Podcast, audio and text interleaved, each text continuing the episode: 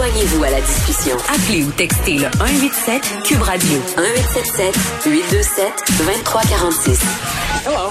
Léa Srediski est avec nous. Salut Léa. Salut Geneviève. Bon, tu voulais qu'on se parle euh, d'un article qui, moi aussi, a attiré mon attention, un humoriste euh, qui a été dessiné par beaucoup de gens, des internautes en, majorité, là, dans notamment euh, la vague de dénonciation de l'été passé, humoriste désigné comme un prédateur sexuel qui poursuit trois personnes en diffamation. Oui, Alexandre Nouville, qui effectivement, son nom a été nommé régulièrement sur des listes anonymes ou pas qui circulaient sur Internet. Oui, puis attends, Léa, je veux juste dire parce que avant que les gens se braquent, là, toi, tu as quand même des bémols par rapport à ces listes-là. Là, donc, t'es pas la fille qui est en train de dire euh, oui, il faut dénoncer sur des listes sur Internet. Là.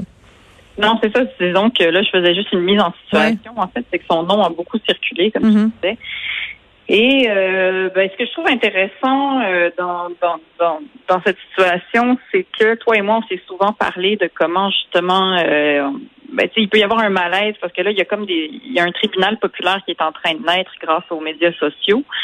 Euh, il y a beaucoup de gens qui en font les frais. Et puis, ce qui est flou à l'heure actuelle, c'est que on ne sait pas trop. C'est-à-dire qu'il y a deux mondes euh, parallèles qui sont en train d'évoluer. Il y a le monde de la justice traditionnelle comme on la connaît, et il y a le monde du tribunal populaire qui mine de rien, même si les conséquences ne sont pas les mêmes évidemment que dans le monde de la justice. Euh, ça peut aussi avoir de graves conséquences euh, sur la carrière ou la santé mentale ou la santé physique de bien des gens. Mm-hmm. Euh, donc, c'est ce portrait-là, en fait, qui m'intéresse parce qu'on voit un peu comment, ben, euh, avec euh, avec les avancées sociales, ben on voit comment tout ce dialogue-là évolue, puis après quelles sont les répercussions quand justement quelqu'un comme Alexandre Douville finit par décider de poursuivre en justice, donc d'utiliser le système traditionnel pour dire que sa réputation a été défaite, son nom est sali, et euh, lui se défend donc pour diffamation.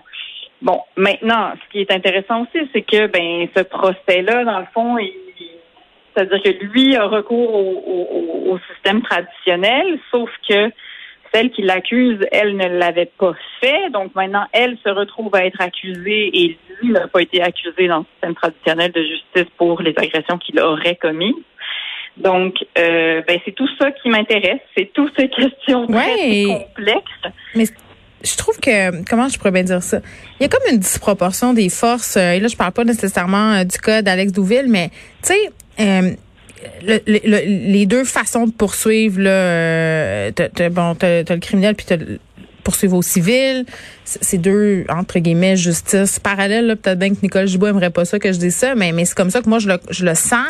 Puis c'est disproportionné parce que, euh, bon, évidemment, si t'as pas les moyens de poursuivre au civil, euh, comme par exemple euh, peuvent le faire certaines victimes alléguées de Gilbert Rozon, ben tu te retrouves un peu démuni par rapport à, ce qui t'est arrivé, à ce qui t'arrive. Fait que quand j'entends des gens dire, mais je comprends pas pourquoi il y a des listes, pourquoi il y a des mouvements de dénonciation sur les médias sociaux, ben c'est un peu un début d'explication parce que non seulement le système de justice est très dur envers les victimes, souvent ça se termine par un acquittement sur des points de droit euh, tu sais, Annick Charrette l'avait bien dit, il faut pas que ça empêche les gens de, de, de, porter plainte, d'aller jusqu'au bout. Mais, mais c'est clair que quand on entend un juge dire, euh, ben je vous crois, mais je peux pas faire autrement qu'acquitter monsieur, je comprends les gens euh, de, de sortir, de faire des sorties publiques parce que c'est la seule justice qu'ils ou elles auront. Tu sais, c'est ça aussi. Puis après, tu t'exposes aussi à une poursuite au civil. Tu sais, je veux dire, Caroline, tu sais, à un moment donné, tu dis, c'est disproportionné. Ben ça l'est, puis aussi c'est que ce tribunal populaire ou les médias sociaux ou les groupes qui naissent sur euh, sur internet, ben souvent aussi, ça sert aux femmes qui veulent se protéger. Ben oui, ben vraiment. Ben c'est ça. Puis moi-même, j'évolue dans le milieu de l'humour. Puis c'est sûr que c'est un milieu de, de, de gars essentiellement, tu sais, comme il y en a évidemment plein d'autres. Puis c'est sûr qu'à un moment donné, ben le mot se passe parce que euh, parce que je dis pas que c'est c'est-à-dire ça vaut ce que ça vaut évidemment, mais sauf que si tu n'as pas recours à des moyens de justice, ben quelque part tu es obligé de prévenir tes collègues ou bien tu es obligé de dire comme retrouve-toi pas toute seule avec ce gars-là. Oui. pas que c'est le, cas d'Alex. Non, on parle en, général. Puis à un ah, moment donné, quand, quand il y a 25 filles euh, qui disent les mêmes affaires, et encore une fois, on n'est pas en train de parler d'Alex Douville, euh, on parle d'en général. Si par exemple, euh, on est sept à dire ben X est problématique, à un moment donné, j'ai envie de te dire qu'il n'y a pas de fumée sans feu. Il y a ça aussi. Puis il y a le côté aussi quand tu poursuis pour diffamation dissuasif, là, les victimes qui étaient en train peut-être de penser à porter plainte, à prendre la parole, ils voient ça puis ils se disent ben je vais continuer à me faire ma gueule, il va me poursuivre en diffamation ou elle va me poursuivre en diffamation.